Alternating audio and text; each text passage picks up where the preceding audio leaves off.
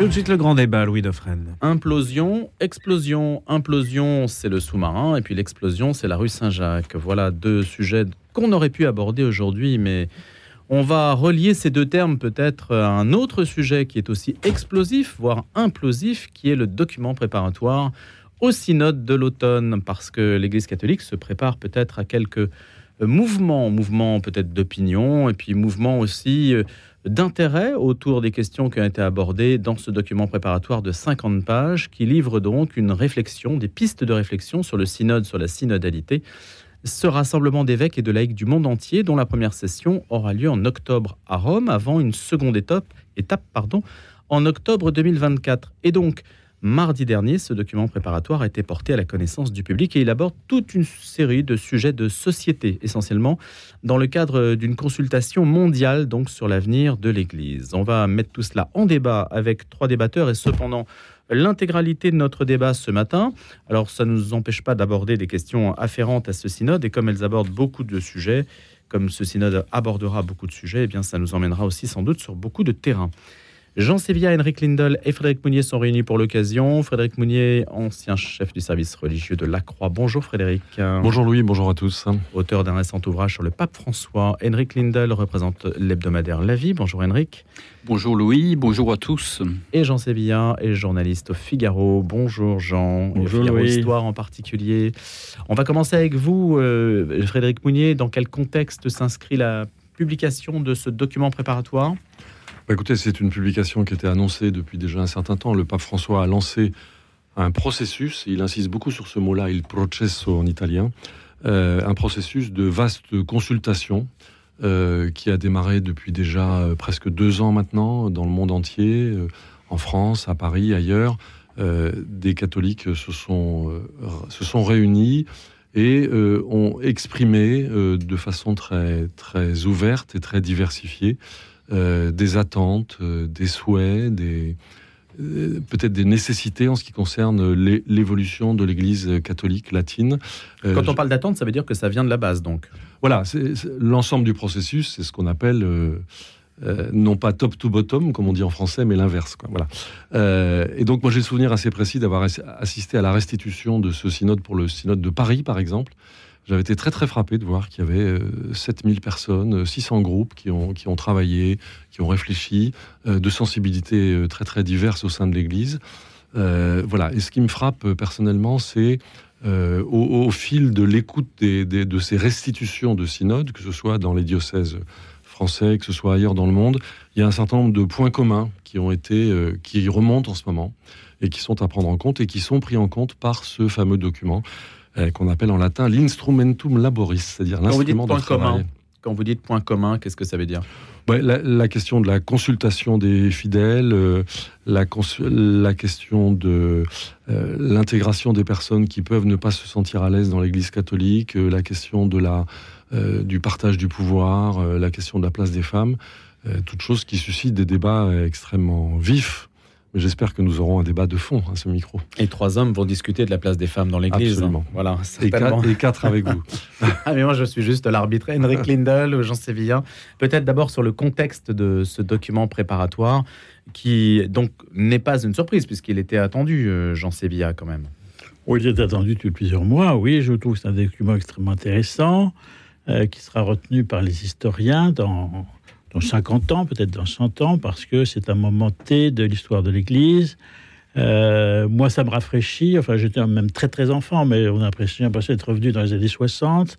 C'est-à-dire qu'on voit ressortir les mêmes idées, les mêmes aspirations, euh, qui correspondent à des projets qui ont tous échoué, euh, qui ont vidé les églises de France. Euh, donc, moi, personnellement, c'est un document qui, à titre personnel, m'atterre, euh, dont je vois qu'il y, a- il y a toute une camarilla qui est à l'œuvre derrière, alors qui, qui pousse euh, le pape François. Je- C'est pas forcément lui, lui qui est toujours à, à la manœuvre. hein. Enfin, il y a, y y toute une camarilla au Vatican qui veut se débarrasser Qui est-ce? Euh, on on va pas donner des noms. euh, Bah, euh, si. on pourrait, mais c'est pas ça. C'est pas ça qui est intéressant. Il y a, y y y un groupe au Vatican qui veut se débarrasser du pontificat tel qu'il a été conçu par Jean-Paul II par Benoît XVI. Voilà. Et se débarrasser de cet héritage. Euh, je pense que c'est une manœuvre extrêmement dangereuse, je pense que c'est une manœuvre qui va échouer, et je pense que c'est une manœuvre qui se heurte à la réalité sociologique du catholicisme en général en Europe et en France en particulier. Euh, les aspirations... Enfin, Sauf les que le document est euh, l'émanation d'attentes, normalement, qui sont exprimées par des. Alors, je veux dire, j'ai bien entendu ce qu'a dit Frédéric Mounier, mais j'ai- moi aussi, enfin, plus ou moins directement, j'ai assisté à des, des, des, des- propos préparatoires. On s'aperçoit qu'il y a, il y a beaucoup de, de discussions qui sortent dans les préparations du synode, mais que les conclusions elles sont toujours orientées. C'est quand même très étrange. Il y a un phénomène qui, qui me rappelle, euh, mais c'est le phénomène révolutionnaire. On a vu ça avec les, les, les, les cahiers des états généraux, enfin préparatoires, des cahiers de doléances. C'est-à-dire qu'il y y, y a- des manœuvres qui fait que ce sont toujours, les conclusions sont toujours orientées dans un sens unique, si vous voulez. Donc, je- Elles sont moi- déjà pré- prévues avant l'introduction. ben, on, en tout cas, on a l'impression, alors, je Hmm. dis ça sans complotisme, mais on a l'impression que ça aboutit à ce résultat-là. là. Voilà. Donc, personnellement, euh, ce document ne me réjouit pas, il m'inquiète, et il pose tout un tas de questions dont nous allons débattre. Mais je sais très bien que je mets les pieds dans le plat en disant cela, peut-être je serai plus invité à Radio Notre-Dame, tant pis. Mais, c'est un débat, Jean. Ah, Donc, bien sûr. vous êtes Mais bienvenu. je, je- je- je dis ce que je pense. Voilà. Eh ben, vous êtes là pour ça, j'espère bien.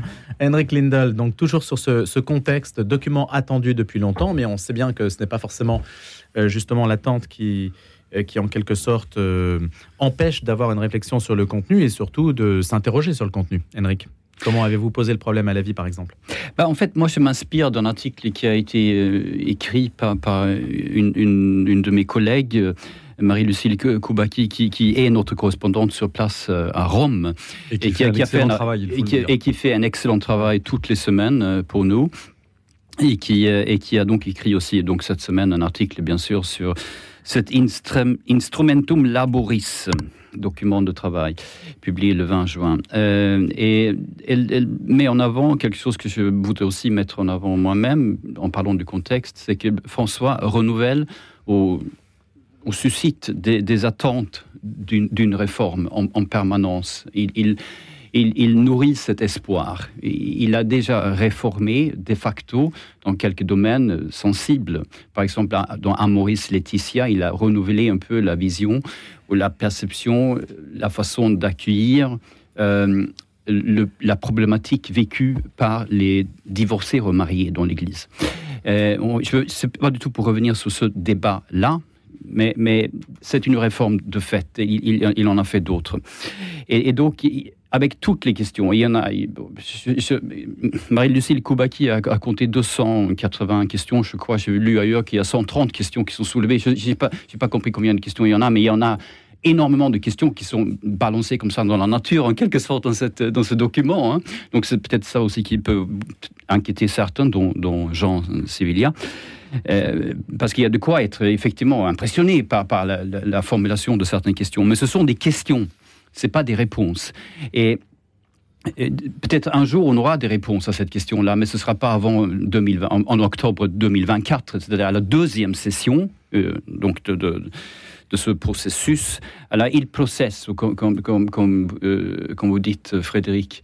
Euh, effectivement, François, il, il- il- il veut un pro- un- une nouvelle façon de travailler. Ceci est, un, est donc c'est un synode non pas sur telle ou telle question précise, mais sur la synodalité même, sur la méthode de travail, sur la façon dont on prend des décisions dans l'Église. C'est tout à fait assumé par, par le pape. C'est le pape. Voilà. Donc ça veut dire que ce, Voilà. ce ne sont pas des questions de fond, ce sont des non, questions mais, de forme. ah, ah, oui, voilà. Pour, pour moi, je, je, je séparais soigneusement les deux.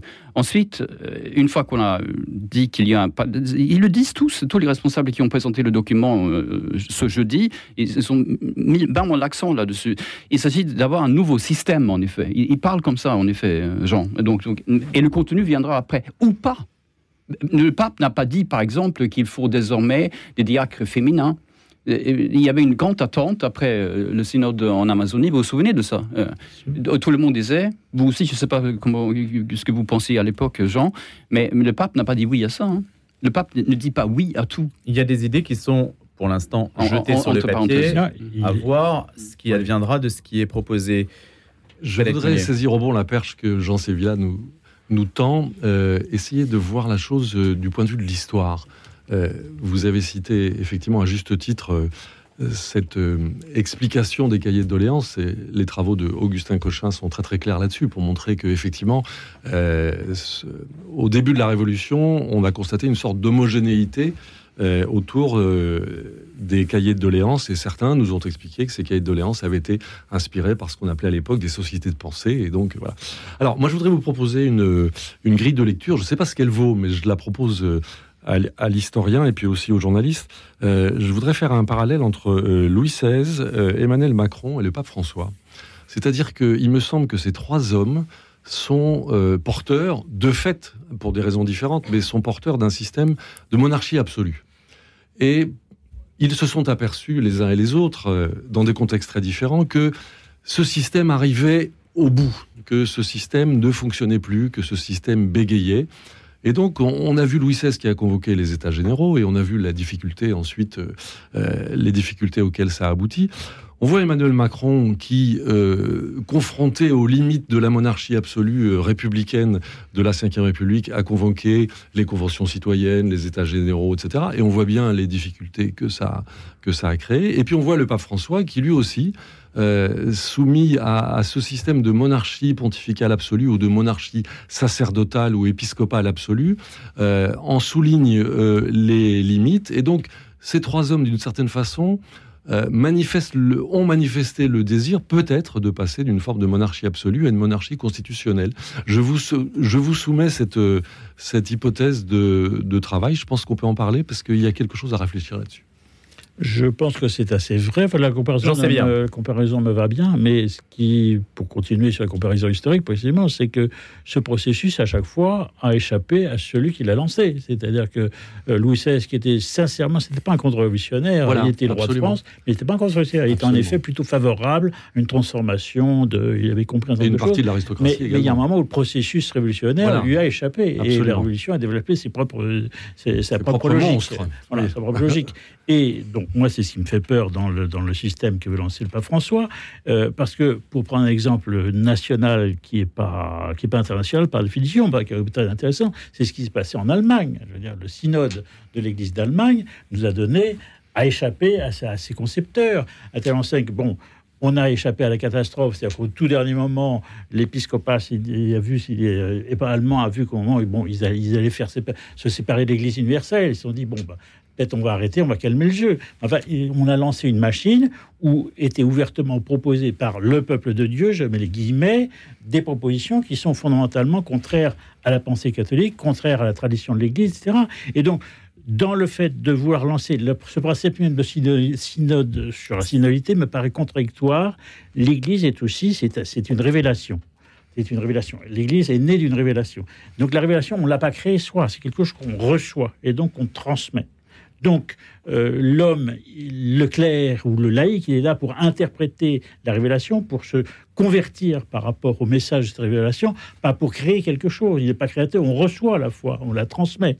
Et donc, ce principe de synodalité aboutit à ce que donner euh, au fond une légitimité à n'importe quelle parole, n'importe quel propos, que vous soyez, euh, et je dis ça sans, aucun mépris pour personne, moi-même je ne suis pas théologien, donc j'ai aucune compétence en théologie, mais enfin, je veux dire, n'importe qui, euh, si vous voulez, n'importe quel chrétien de base, sans mépris, je suis moi aussi un chrétien de base, mais va, se trouve mis sur le même plan que quelqu'un qui a fait 20 ans d'études de théologie. Hein, Effectivement, c'est ça l'idée. Alors, Jean bien termine. Et, et donc, c'est ça qui me paraît profondément dangereux et qui me paraît d'une essence destructrice de la structure même de l'Église, qui est une structure qu'on le veuille ou non, hiérarchique. D'abord, elle est fondée sur le sacerdoce, qu'on le veuille ou non.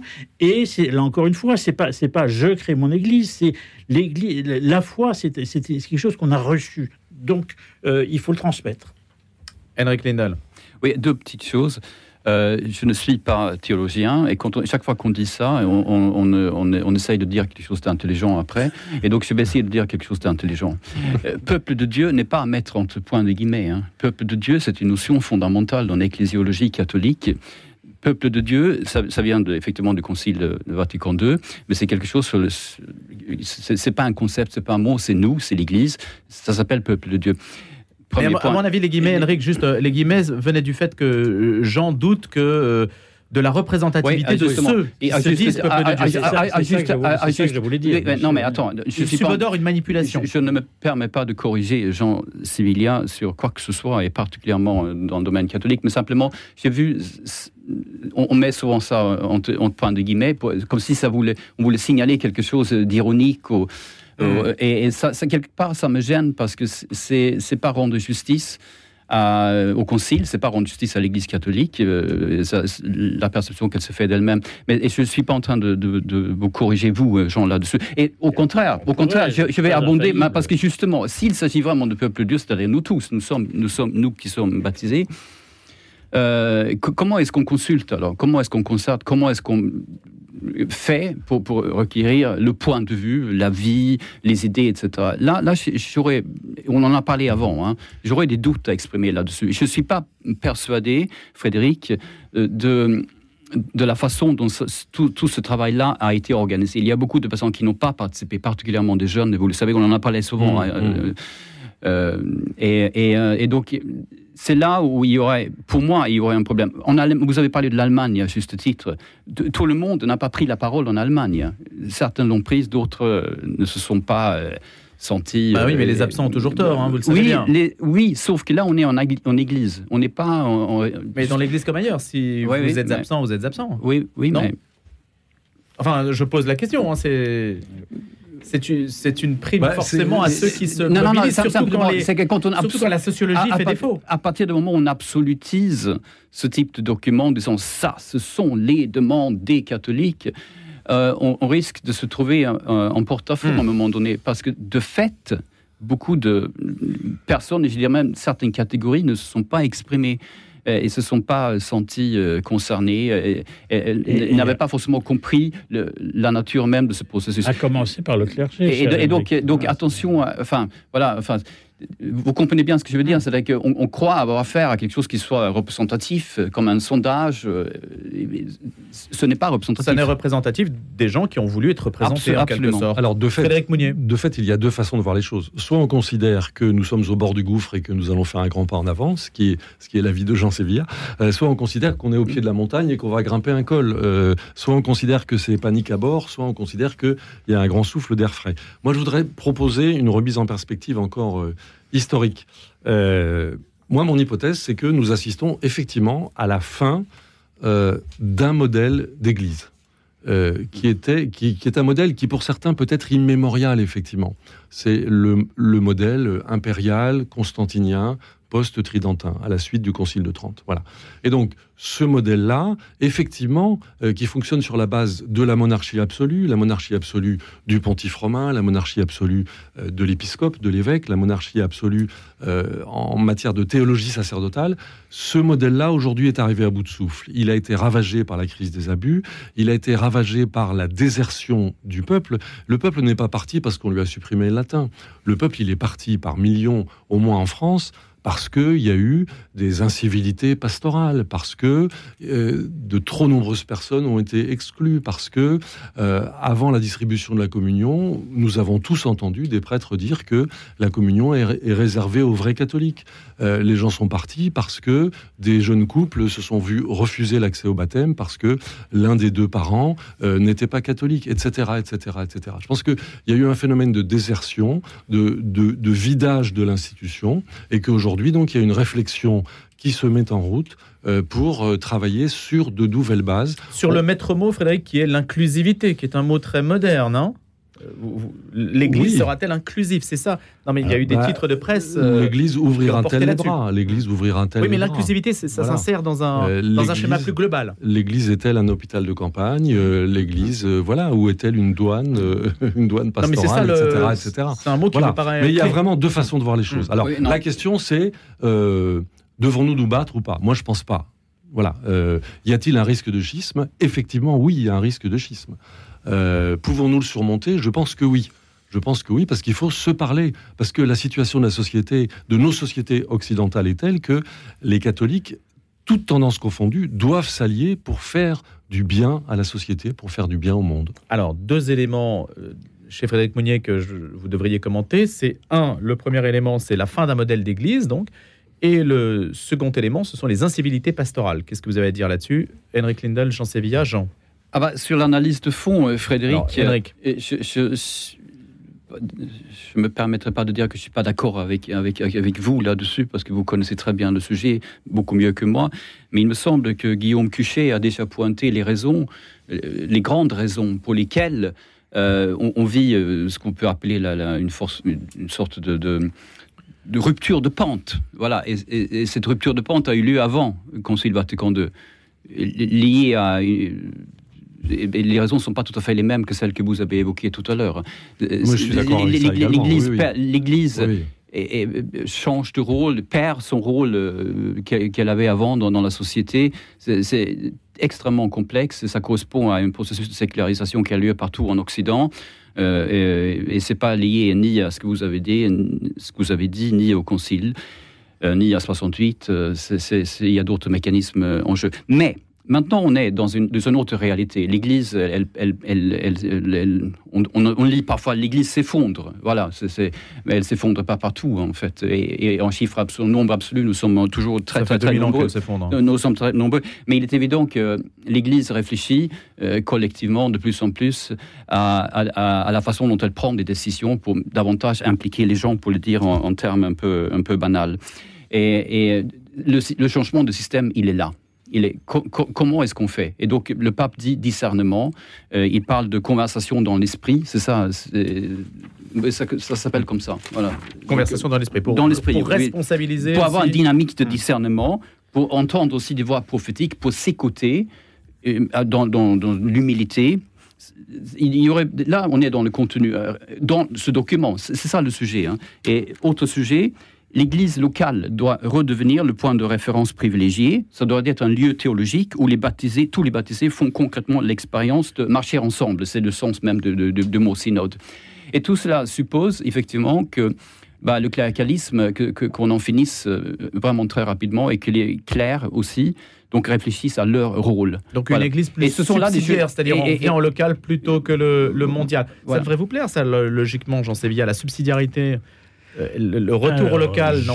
D'abord, je voudrais, je, je réponds peut-être à Frédéric et aussi bien Eric. Euh, oui. Moi, je suis pas d'accord sur. En le... une minute, puis on passera après aux infos, mais donc réserver des arguments pour la seconde demi-heure. Bon, ça va être compliqué en une minute ce que j'ai à dire. voilà. Donc, je ne crois pas que les, la, la, le, le, recul, enfin, de l'Église est évident euh, des années que nous, auxquelles nous assistons depuis un demi-siècle, on va dire, pour faire court, soit dû à. Euh, euh, il y a tout simplement un problème, de, de, un problème antérieur au Concile, il a commencé des années 50. Bah là, vous êtes d'accord Oui, là-dessus, oui, de ce point de vue-là. Il y, a, y a un phénomène de sécularisation, mais qui est aussi, surtout pour moi, un processus de perte de foi. C'est-à-dire que c'est ça et c'est là qui est le fondamental.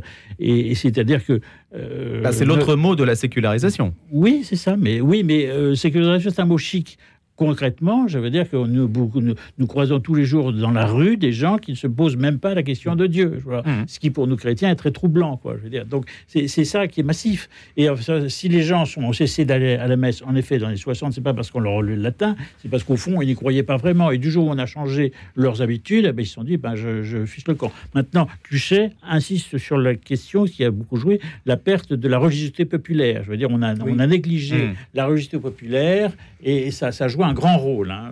Alors, on va se réserver tous ces arguments et ces, ces échanges pour la seconde demi-heure consacrée donc à ce document préparatoire au synode qui aura lieu à l'automne autour de nos invités qu'on retrouve dans quelques instants. Conversation sur la mort. Bonjour, c'est Christian de Cacré. Je vous donne rendez-vous ce vendredi à 18h15 pour une nouvelle conversation sur la mort et donc sur la vie. Cette semaine, je reçois Daniel Gavard, une écoutante à distance, c'est-à-dire au téléphone, deux personnes endeuillées au sein de l'association Jusqu'à la mort accompagner la vie en Ille-et-Vilaine. Conversation sur la mort, 12 minutes pour faire éclore la vie et lui donner du goût, à télécharger sur radionotre-dame.com. Le monde vu de Rome, c'est tous les jours sur Radio Notre-Dame. 8h30, 13h et 18h, le journal de Radio Vatican. En Israël, le mur de séparation fait toujours débat. Ce mercredi, le pape a débuté sa catéchèse en revenant sur le credo. Minuit 30 et 5h30, l'actualité de l'Afrique. Rendez-vous avec l'Afrique.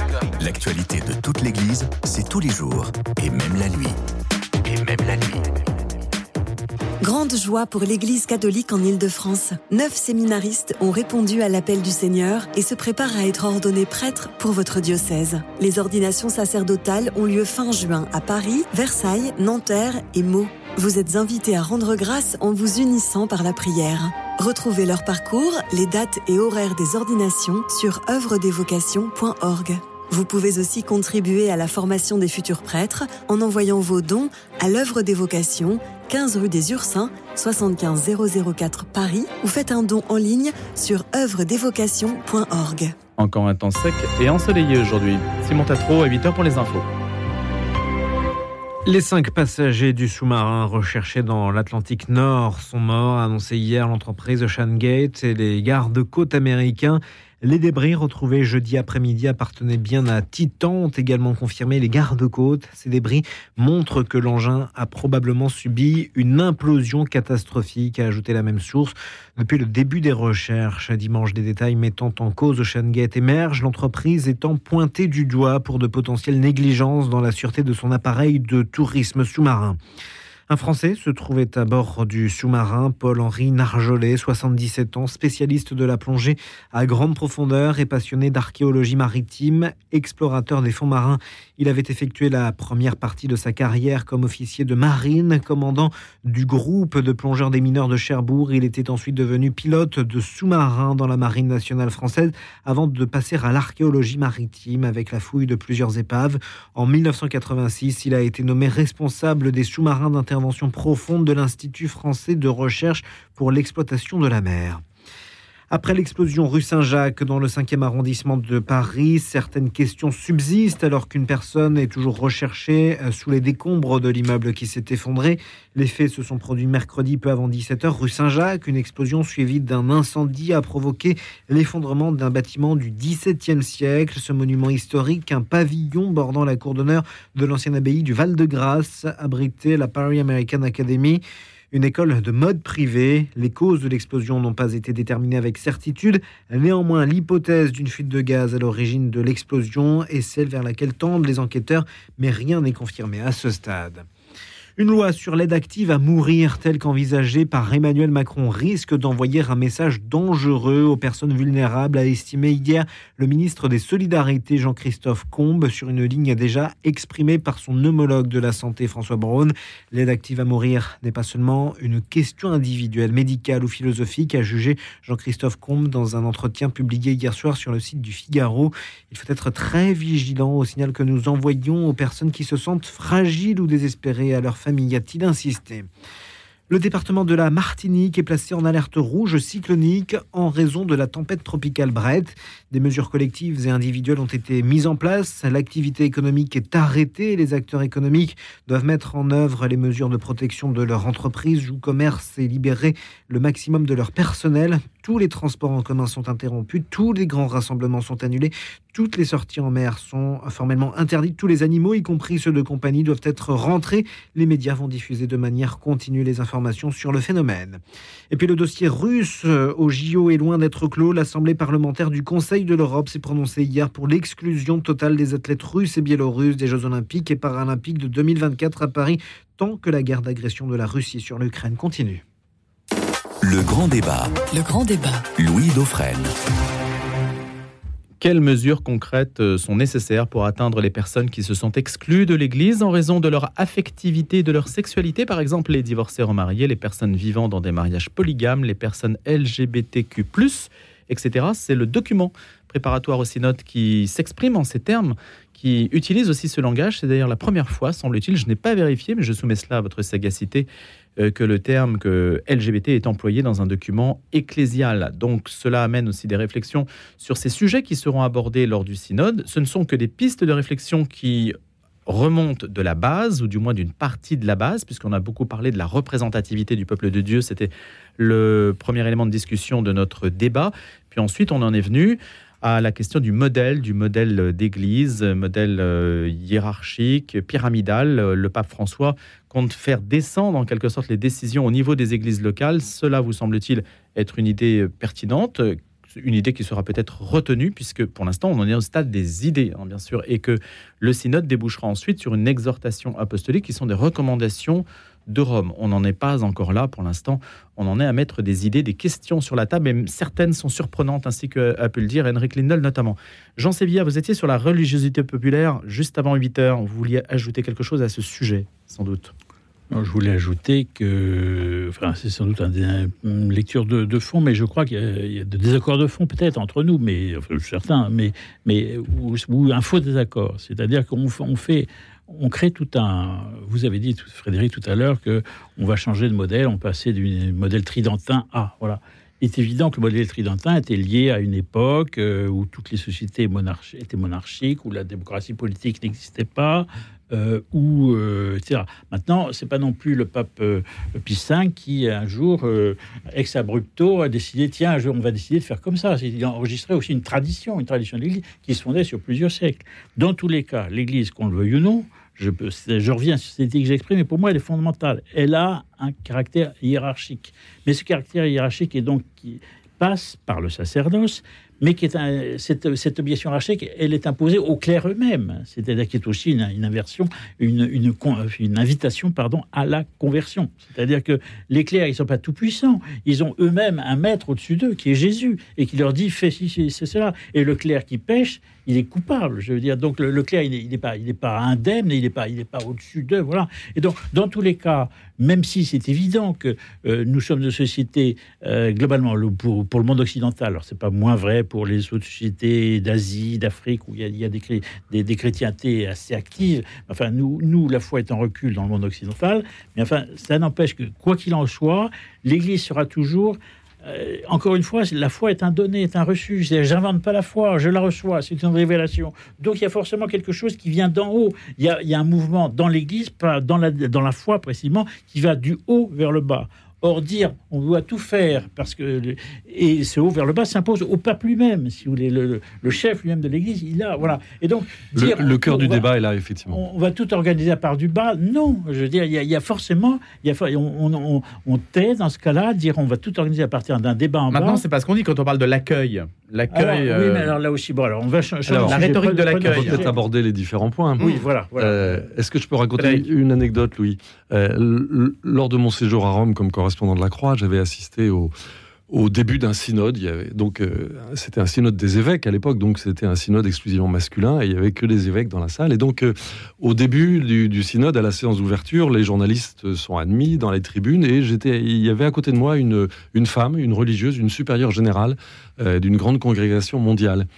Et cette femme m'a dit Je vois tous ces hommes, je vois qu'il n'y a pas une femme, ces hommes vont décider de l'avenir de mon église, et il y a quelque chose qui ne va pas. Et elle, faisait la comparaison suivante elle disait Mais euh, ces hommes accepteraient-ils qu'une assemblée exclusivement féminine prenne des décisions pour eux? Alors, c'est un exemple par l'absurde, je suis bien d'accord, mais ça a éveillé quelque chose en moi. Je me suis dit Tiens, il y a quelque chose qui se passe. Et je vois que depuis, euh, depuis ces années-là, eh bien, la question de l'accès des femmes à un certain nombre de fonctions dans l'Église est une question qui est ouverte, qui est posée de plus en plus par ce synode. On voit que le pape François a nommé de plus en plus de femmes à des fonctions très importantes au sein de la curie euh, romaine. On voit qu'un certain nombre d'évêques français ont également euh, nommé des femmes à des fonctions très importantes dans les organes de gouvernance des diocèses.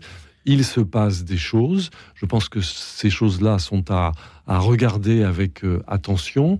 Et c'est précisément ce type de points-là qui sont repris par euh, ce document, l'Instrumentum Laboris du Synode. Donc, qu'est-ce que ça veut dire? Ça veut dire le diaconat féminin, ça veut dire un certain nombre de- d'exercices de responsabilité Écoutez, jusqu'à présent euh, assumés par des hommes. Je cite le document Quel nouveau ministère pourrait être créé afin de fournir des moyens et des opportunités pour une participation effective des femmes dans les organes de discernement et de prise de décision? Voilà la question qui est posée.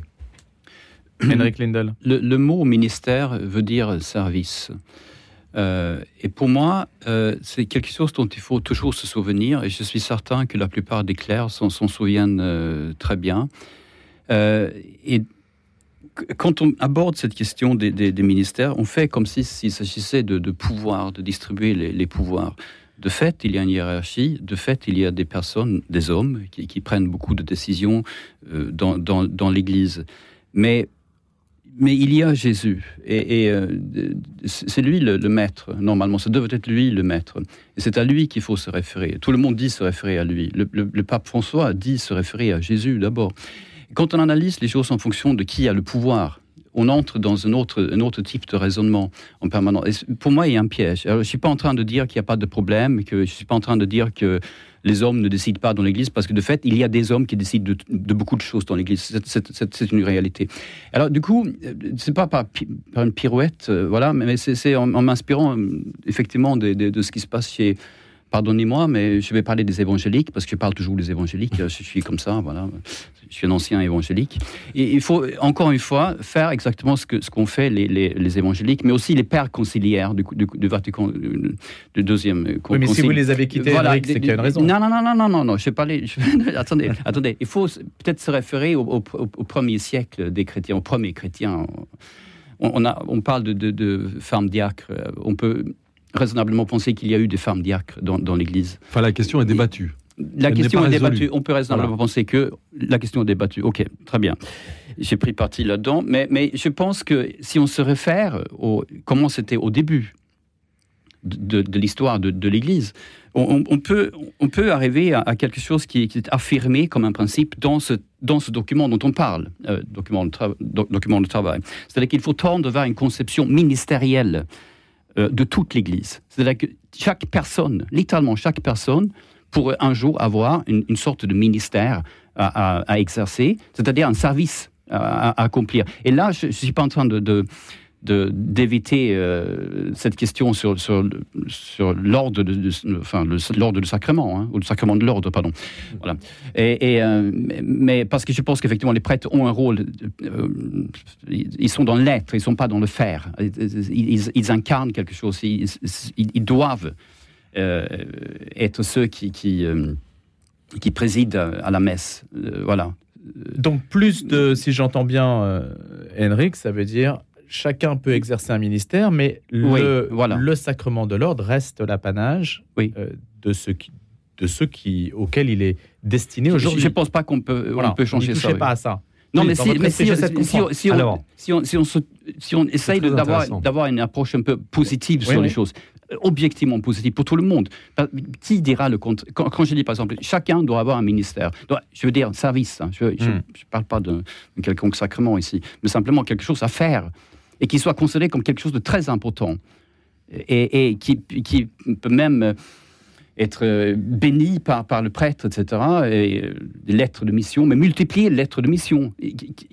Qu'est-ce qui nous empêche de faire ça dans l'Église? Rien. J'en sais bien. Et tout le monde serait d'accord. Alors moi, je suis réservé, pardon, cher Rink, à la, notion de, de, cette notion de ministère généralisé. Pour moi, il y a un ministère qui est le ministère sacerdotal, euh, les baptisés on n'est pas d'accord. Oui, on n'est pas d'accord, mais, on est là pour débattre.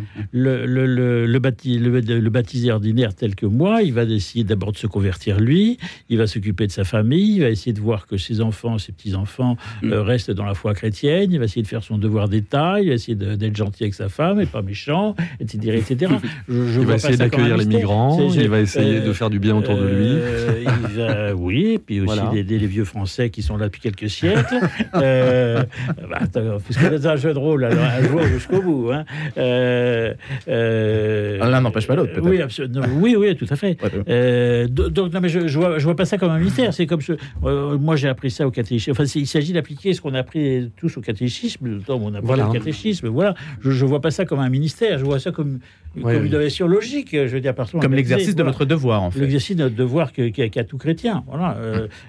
maintenant, cette notion, cette notion de euh, moi, je reviens aussi sur cette notion de conversion est essentielle. C'est-à-dire que on parle de l'Église comme si c'était uniquement une structure. Enfin, je veux dire, euh, et là, cette part-là, c'est bien sûr c'est une institution, mais enfin, chacun doit interroger aussi son rapport personnel à la foi, son rapport à Dieu, son, euh, ça, en quoi me suis-je guéri Ai-je combattu mon propre péché C'est une question qu'il faut se poser tous les jours. Enfin, et nous sommes tous d'accord là-dessus.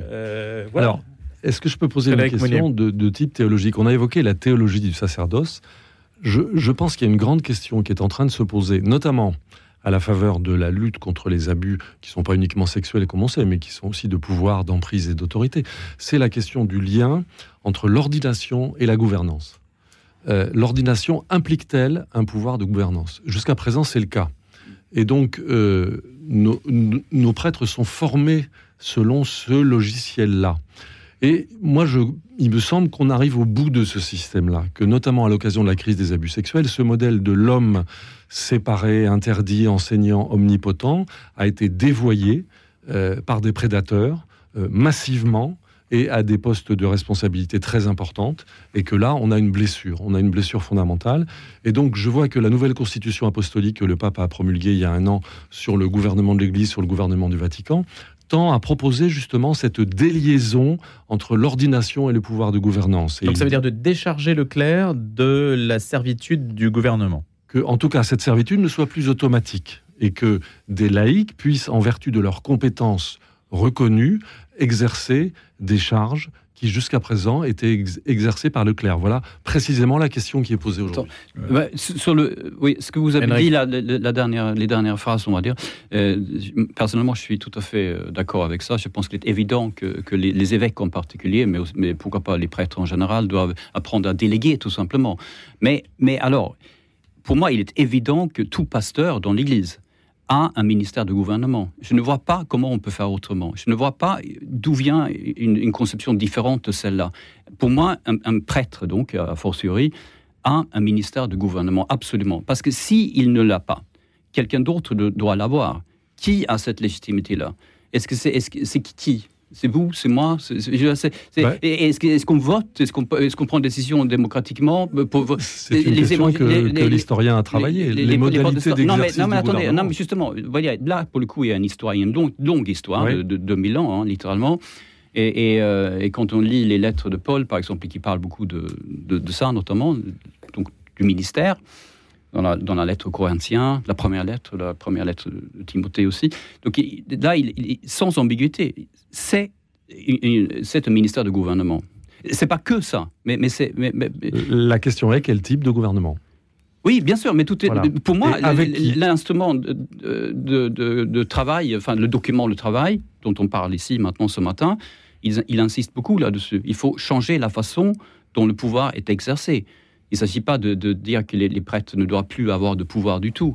Parce que là, là pour moi, là, là, il y aurait un grand risque. Là, là je serais assez, je, je serais plutôt comme Jean. Je, je m'inquiéterais un peu quand même. Ah, bravo. Non, mais, Euh, enfin, je- sais c'est- pas, mais, mais- mais par contre, tout est dans la cour décision. Pardonnez-moi. Alors, je peux citer. L'idée, c'est de Non, ne pas mais concentrer je- je- les pouvoirs, de ne pas concentrer Voilà. les pouvoirs sur une seule personne, et donc d'avoir euh, une sorte de respiration et de décharger aussi peut-être, hein, le, même si cela pose la question de savoir qui gouverne in fine. J'en sais bien. Non, mais dans une paroisse qui fonctionne et qui est équilibrée de façon normale, je, je sais pas, enfin moi je, je trouve qu'on a tendance à poser des problèmes qui sont des, des problèmes de, euh, bon j'allais dire des gros mots, donc je vais pas les dire, mais enfin qui, qui euh, ça, ça avait un rapport avec les mouches, enfin je veux dire. euh, euh, Je, je ne citerai pas le, oui, le oui. mot sur cette Euh, antenne. Dans une paroisse qui fonctionne de manière normale, il y, a, il y a le prêtre qui fait son travail, il y a des gens qui travaillent avec lui. Je veux dire, ça, ça- on n'est pas dans une espèce de conflit permanent. Je veux dire, euh, et c'est comme ça. C'est moi cette question de. Il y a des femmes partout dans l'Église. Où, où- n'importe- n'importe- enfin, on entre dans n'importe quelle salle paroissiale. Tout, il y a, il y il y des bonnes femmes. Excusez-moi, je le dis exprès de façon Oula. provocatrice. Mais non, mais. J'adore, les femmes, je, dis, je le dis exprès pour, pour provoquer ici. Oui. Et on est là à, ce, à ce point, macérer de cerveau sur comment est-ce que, quelle place ça donne aux femmes. Il y a des femmes partout dans l'Église. Enfin, et est-ce que ça Oui, mais intéresse- pas à des postes mais est-ce que, de- est-ce que Sainte-Thérèse d'Avila Pas est des postes valorisés, c'est ça qu'on va vous. Sainte-Thérèse d'Avila est santé exclue de l'Église et Sainte-Thérèse de Lisieux est santé exclue de l'Église? C'était pas des femmes et Jeanne d'Arc, elle n'était pas sainte, c'était pas une femme? Enfin, je veux dire, je, je sais pas. On crée, Alors, moi, à mon sens, on Vous abordez la question. Vous, vous abordez la question du modèle paroissial. Il est évident que sous nos latitudes, ce modèle, ce modèle paroissial est en voie d'extinction. Une paroisse dite normale, ça n'existe plus. Oui, Aujourd'hui, oui, je- les dans- prêtres dans- et les Dans des curés. réserves d'Indiens, il y a à Paris, Bordeaux, Voilà. Versailles, euh, À Lyon. part des et îles, voilà, à part euh, des îles, voilà. Mais les prêtres en, en charge de paroisse, les curés qui nous écoutent aujourd'hui, savent bien qu'ils ont 50 clochers, que leur vie est très difficile, euh, impossible, et que donc euh, ils se demandent euh, qu'est-ce qui va se passer. C'est ça la grande question qui est soulevée aujourd'hui, c'est que beaucoup ont l'impression que le modèle, à part dans quelques îlots, le modèle est arrivé à bout de souffle. Le modèle de pouvoir, le modèle d'autorité. Les évêques, ils sont exténués, les évêques. Enfin, il faut bien voir que ils font un travail de sous-préfet sans moyens. C'est extrêmement difficile. Et les prêtres aussi, les jeunes prêtres qui vont être ordonnés euh, le week-end prochain, ils le savent également. Donc voilà, c'est la question de ce modèle territorial, ce modèle d'autorité, ce modèle sacerdotal qui est arrivé au bout, semble-t-il. Et donc, euh, qu'est-ce qu'on fait maintenant? Et je cite euh, deux lignes de l'instrument de travail. Il s'agit d'une part de valoriser le ministère ordonné dans sa particularité et de promouvoir en même temps les ministères baptismaux dans leur variété. Voilà le mmh. en même temps du pape François. Je vous accorde, c'est très compliqué. Et, personne ne sait ce qui va en sortir. Oui, oui. Mais voilà. Le problème il est territorial. J'en sais bien.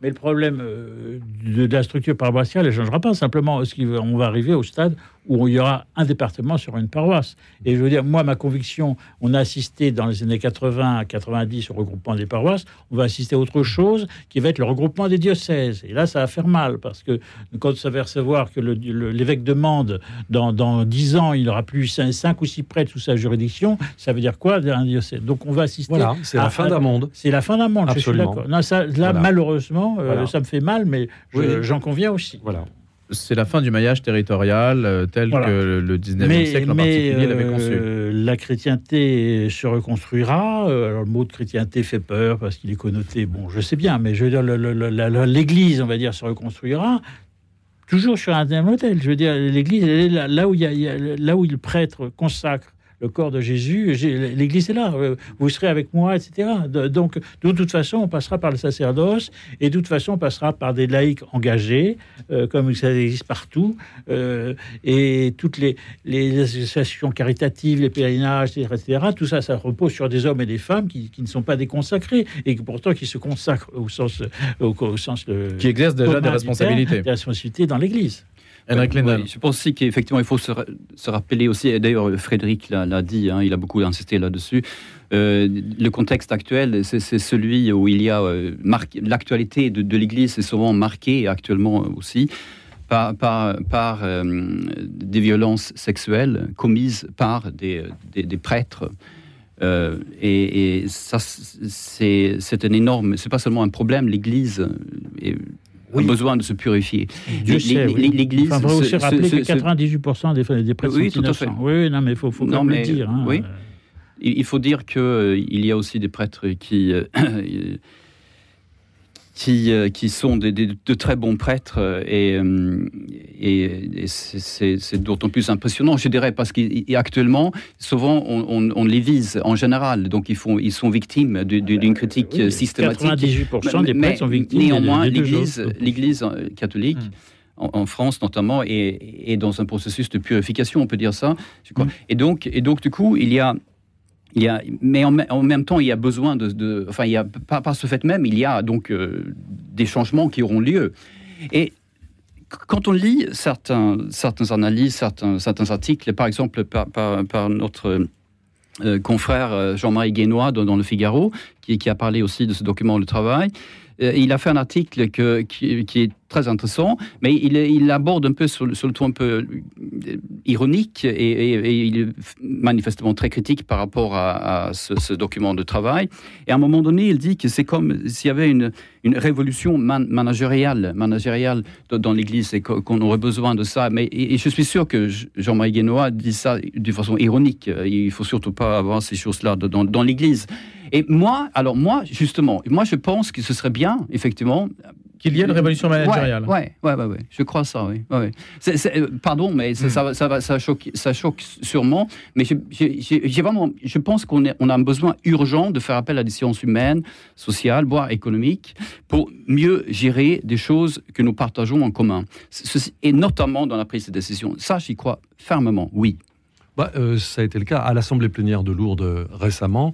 Euh, on, a entendu le résultat des, dix groupes de travail suite au rapport Sauvé qui avait été lancé par l'épiscopat français. Et il y a eu plusieurs dizaines de propositions qui vont euh, dans cette direction-là. Alors évidemment, peu ont été votés, on pourra en parler, mais c'est un autre débat. Mais je voudrais souligner, revenir à la question du pape François qui est centrale. Quand même, Votre dernière réflexion, Frédéric. le pape François fait appel à la synodalité euh, il ouvre la boîte de Pandore de ce type de démocratie ecclésiale et simultanément, il gouverne de façon très personnelle. et euh, aux yeux de certains de façon très autoritaire. Hein, à- à- à- C'est un paradoxe. Il gouverne à coup de voire dictatorial. On peut il gouverne à coup de, de motu proprio. C'est un Voilà. paradoxe. Un petit peu comme, euh, un petit peu comme euh, Emmanuel Macron euh, gouverne à coup de 49-3. Voilà. Donc là, il y a un paradoxe euh, qui sème un certain trouble à Rome, il, faut bien le dire. Mm. Et donc, euh, voilà, euh, on ne sait pas ce qui va se passer. Il faut enfin souligner, dernier point, qu'au synode à l'Assemblée d'octobre, euh, le pape a décidé que plusieurs dizaines de laïcs pourraient désormais participer, hommes et femmes. Donc, la nature même de l'Assemblée synodale euh, sera modifiée. Et on verra si on vote par ordre ou si on vote par tête, comme la question s'était posée euh, sous Louis XVI. Voilà. Merci beaucoup à tous les trois. Frédéric Mounier, Henrik Lindel, Jean Sevilla, le grand débat. à Écoutez bien sûr sur le site de la radio et puis l'application mobile également qui est toute neuve et que je vous invite à consulter. À la semaine prochaine. Retrouvez le podcast de cette émission sur le www.radionotre-dame.com.